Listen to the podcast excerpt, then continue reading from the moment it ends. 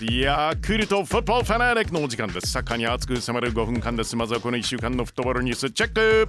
日本代表サムライブルー今年初の代表戦先週金曜オランダで開催。国際親善マッチカメルーンとの試合は0対0スコアレスドロー。得点を奪うことはできませんでしたがセリエ A で活躍中の吉田選手と富谷選手の最終ライン良かったですね。硬かった守備はいそして今週火曜同じくオランダで開催。コートジボール戦は1対0で勝利。劇的でしたね。88分から出場ですものね。ディフェンダーの上田直道選手。アディショナルタイム柴崎選手からのフリーキックヘディングで代表初ゴール。これが決勝点となりました。そして日本代表サムライブルー。来月17日オーストリアで強豪メキシコ代表と親善マッチを行うことが決まりました。いいぞ勝つぞ日本! FIFA ワールドカップカタール2022南米予選が始まりました。ブラジルホームでボルビアを迎えて5対0アウェーでペルーに4対22連勝です。ペルー戦はネイマールがハットトリックの大活躍。アルゼンチンはホームでエクアドルに1対0アウェーでボリビアに2対1こちらは2連勝です。ウルグアイは初戦ホームでチリに2対1で勝ってます。しかし2戦目アウェーでエクアドルに2対4敗れましたウルグアイ。コロンビアはホームでベネズエラに3対0勝利。アウェーでチリと2対2南米予選次のマッチは来月の開催です。ヨーロッパでは UEFA Nations League のグループステージが開催されました。ポルトガルはフランスとアウェーで0対0そしてクリスティアーノ・ロナウド新型コロナウイルスの検査で陽性反応出ちゃいました。かわいそう。チームから離脱で迎えたホームのスウェーデン戦。ジョッタの2ゴールなどでスウェーデンを3対0で下していますイングランドホームで FIFA ランキング1位のベルギーに2対1で勝ったんですがデンマークに0対1で敗れるグループ3位に転落。イングランド。スペインはホームでスイスに1対0で勝ちましたがアウェーでウクライナに0対1敗戦。スペインと同じグループのドイツはアウェーでウクライナに2対1で勝ってます。ホームでスイスと3対3おっと引き分けか。このグループの注目マッチスペイン対ドイツ。来月の開催です。新型コロナウイルスの感染拡大。はい。その影響で中断していたアジアチャンピオンズリーグ東地区の試合は来月24日からカタールで集中開催となります。はい。横浜マリノスヴィッセル神戸 FC 東京12月4日までにグループステージ4試合を戦います。その後決勝トーナメントは12月に開催。決勝は12月19日、えー、J リーグ J1 も最終節が12月19日。おっと！決勝進出のチームがあった場合これどうなるんでしょうか？アジアチャンピオンズリーグ決勝の開催地決まってないんですよね。対戦相手はすでに決まっているということで、えー、アジアの西地区を制したイランのペルセポリスか。J リーグ J1 第23節明日土曜3位のセレッソ大阪ホームで横浜パリノスを迎えます。あさって日曜首位の川崎フロンターレはホームで4位の名古屋2位 FC 東京はアウェーで横浜 FC です。札幌は鹿島清水は鳥栖大分はガンバ大阪湘南は柏浦和は仙台。広島は神戸を迎えます。さあ後半は日本での試合中継の詳細まだ発表されていないんですよね。気になるな。ヨーロッパのやっぱりこの大会でしょう。UEFA チャンピオンズリーグループステージ第1節。バイエルン・ミュンヘン対アトレティコ・マドリード。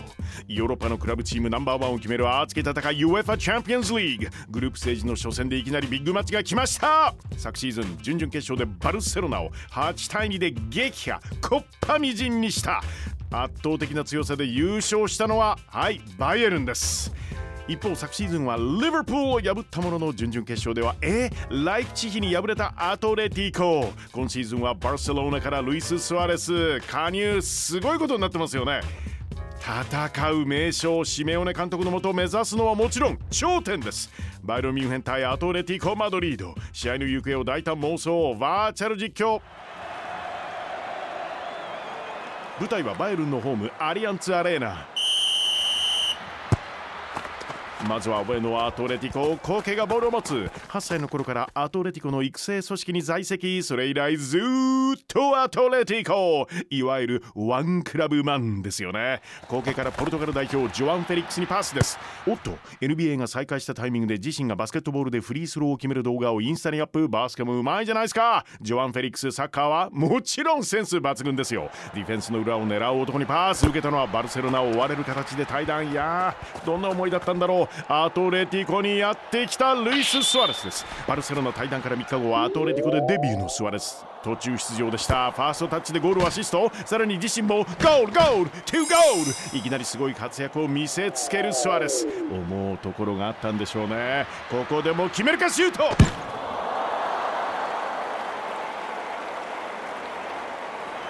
バイエルンはキーパーノイアーがボールを持つどこへ出すのか？ディフェンダーアラバにパスか？今シーズンで契約満了なんですってアラバ。いろんなビッグクラブが狙ってるでしょうね。アラバからクリス・リチャーズにパス。アメリカ人のクリス・リチャーズ。ただいま二十歳。アメリカ代表そうだよロシアワールドカップ出れなかったからね。アメリカの未来を担う存在です。クリス・リチャーズからドイツ代表ゴレツカにパス。新型コロナウイルスによるリーグ中断期間中体を鍛え上げたゴレツカ。SNS にはまるでキャプテンアメリカのようだというコメントも届いているとか。バイルンのスーパーヒーロー。ゴレツカ前線へ出すそこにいるのはレバンドフスキ。ーえ食事の時はいきなりデザートから食べるんだそうです。えなんで？その後前菜？えメイン？これが長く活躍を続ける食事法。まさかレバンドフスキーシュートだ！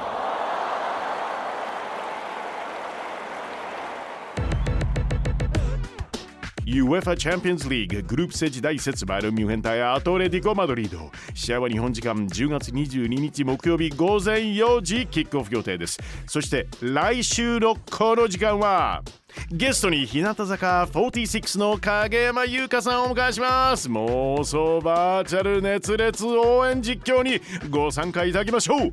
キャッチフレーズがあなたのハートにゲーゲンプレスという影山優香さん。